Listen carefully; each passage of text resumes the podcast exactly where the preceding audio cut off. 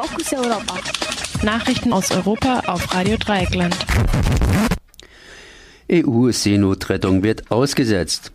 EU-Urheberrechtsreform. Schiff Mare Junior wieder frei.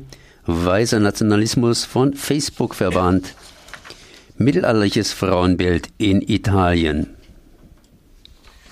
Seenotrettung wird ausgesetzt. Mehr als 45.000 Menschen rettete die EU-Mission Sophia seit 2015. Der Marineeinsatz war beschlossen worden, um sogenannte Schleuser- und Schlepperbanden, so tagesspiegel.de, vor der libyschen Küste zu bekämpfen. Nun haben die Rechtspopulistinnen in Italien, Ungarn und Polen durchsetzen können, dass die EU auch die letzten beiden Sophia-Schiffe abzieht. Die Aktivitäten von Fluchthelferinnen sollen in Zukunft nur noch aus der Luft beobachtet werden. Seit Beginn des Einsatzes sei die Zahl der ankommenden Migrantinnen um 80 Prozent gesunken, das sagt die EU-Außenbeauftragte Federica Mogherini, die sich für die Fortsetzung der Sophia-Mission eingesetzt hatte. Das liegt wohl auch daran, dass Migrantinnen bereits von der libyschen Küstenwache aufgegriffen werden. Auch mit der Flüchtlingsabwehr durch andere afrikanische Staaten wird die Problematik lediglich verlagert.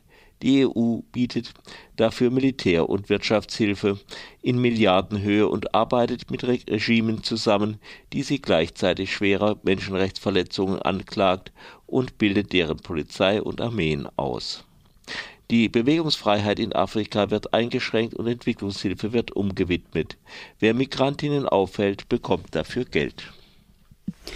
EU-Urheberrechtsreform. Die Umsetzung der Copyright-Richtlinien, welche am Dienstag mit knapper Mehrheit im EU-Parlament durchgewunken wurden, wird nun auf die Mitgliedstaaten abgewälzt.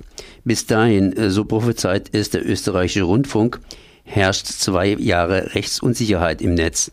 Die schwammige Formulierung des Artikels 17, ehemals 13, umgeht das Wort Filter und besagt stattdessen, dass Online-Anbieter in Übereinstimmung mit den hohen Standards der professionellen Gewissenhaftigkeit ihr Bestes geben müssen, um sicherzustellen, dass spezifische Werke nicht verfügbar sind.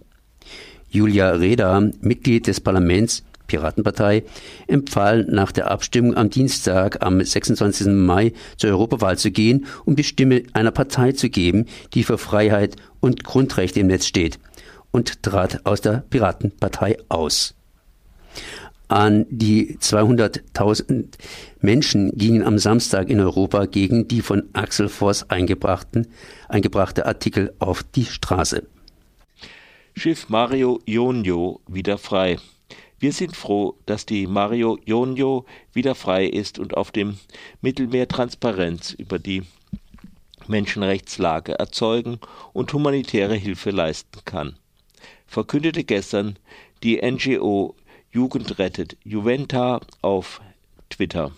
Die Mare Jonio äh, gehört der italienischen Nichtregierungsorganisation Mediterranea Saving Humans und lag seither bei Lampedusa. Die Besatzung sollte angeklagt werden, das Schiff rettete 50 Bootsflüchtlinge im Mittelmeer vor dem sicheren Tod. Die Juventa der gleichnamigen NGO allerdings ist seit den über 800 Tagen beschlagnahmt. Weißer Nationalismus von Facebook verbannt. Kurz nach dem Angriff auf zwei Moscheen im neuseeländischen Christchurch, bei dem ein weißer Australier rassistisch und islamophob motivierte Morde beging, kündigte Facebook nun an, Inhalte zu löschen, welche die Ideologie der weißen Vorherrschaft unterstützen. Das meldete gestern die österreichische Tageszeitung Der Standard.